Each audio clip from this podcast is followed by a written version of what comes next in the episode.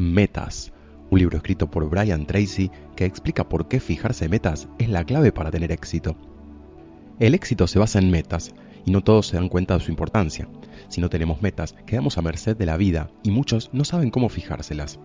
Otros creen que las tienen, pero lo que realmente tienen es una serie de deseos o sueños comunes, y aunque son parte, no son lo mismo. Las metas son algo claro, escrito y específico que se puede describir con rapidez y facilidad. Se pueden medir y se sabe cuándo se han logrado y estas 21 estrategias pueden ayudarnos a alcanzarlas. Liberar el potencial. Todos tenemos un gran potencial innato y somos felices cuando hacemos lo que nos conduce hacia algo que queremos. Nos convertimos en lo que pensamos la mayor parte del tiempo y nuestro mundo exterior acaba siendo un reflejo del interior que nos devuelve la imagen de lo que pensamos. Tomar las riendas de la vida.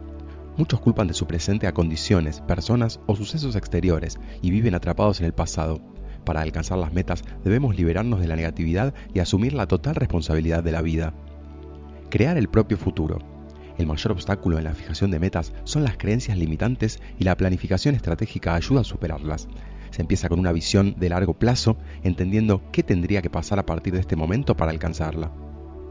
Aclarar los valores.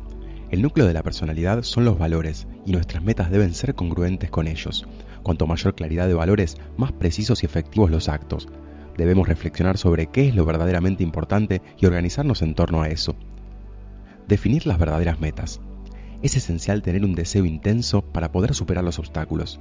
Las metas deben ser elegidas por uno mismo y no por otros ni por la sociedad, y podemos comenzar simplemente por una lista de sueños. Definir cuál es el primer propósito claro.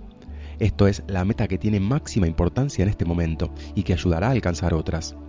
Además de ser específico y definible, debe ser mensurable y cuantificable, creíble y realizable, y debe tener probabilidades de éxito razonables.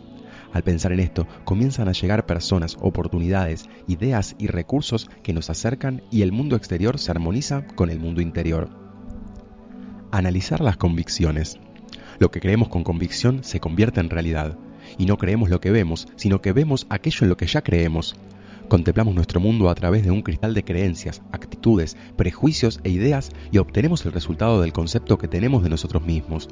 Actuar como si uno ya fuera la persona que desea ser genera sentimientos que ayudan a lograrlo. Empezar por el comienzo. El principio de realidad es la capacidad de ver el mundo como realmente es, no como desearíamos que fuera.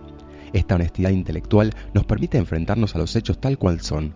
Por eso debemos analizar dónde estamos hoy en cada ámbito. Medir los progresos.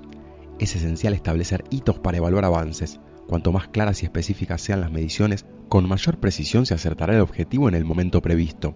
Si llegado el plazo fallamos, debemos recalcularlo y seguir.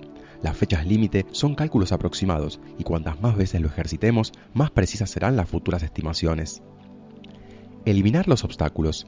Nos convertimos en lo que pensamos la mayor parte del tiempo, la mayoría de las restricciones está dentro nuestro y solo una minoría está en otras personas o situaciones, y los principales obstáculos son psicológicos y emocionales.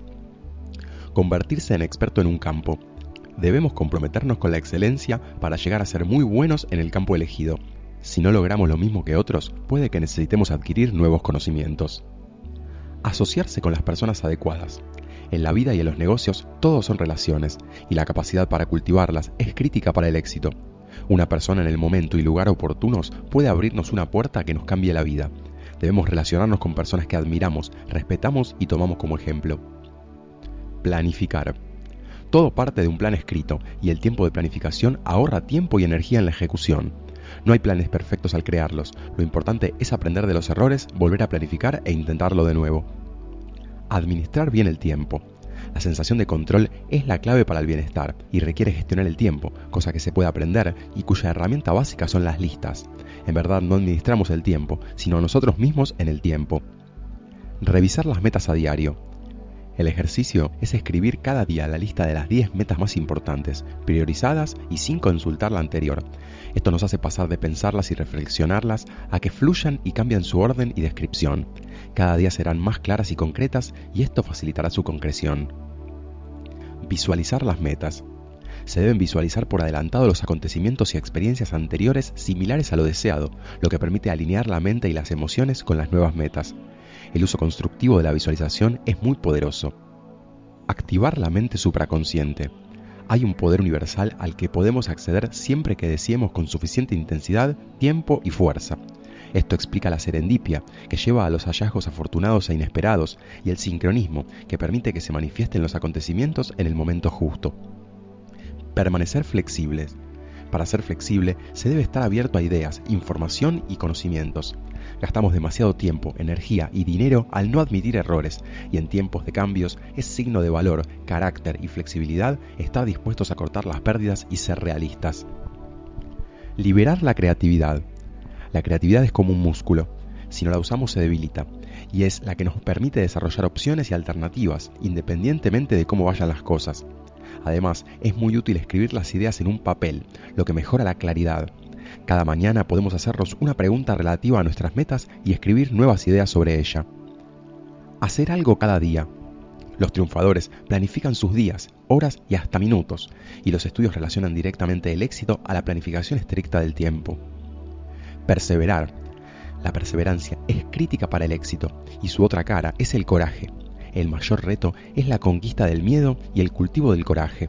Además, se requiere autodisciplina, que es la capacidad de hacer lo que se debe en el momento que se debe, tengamos ganas o no.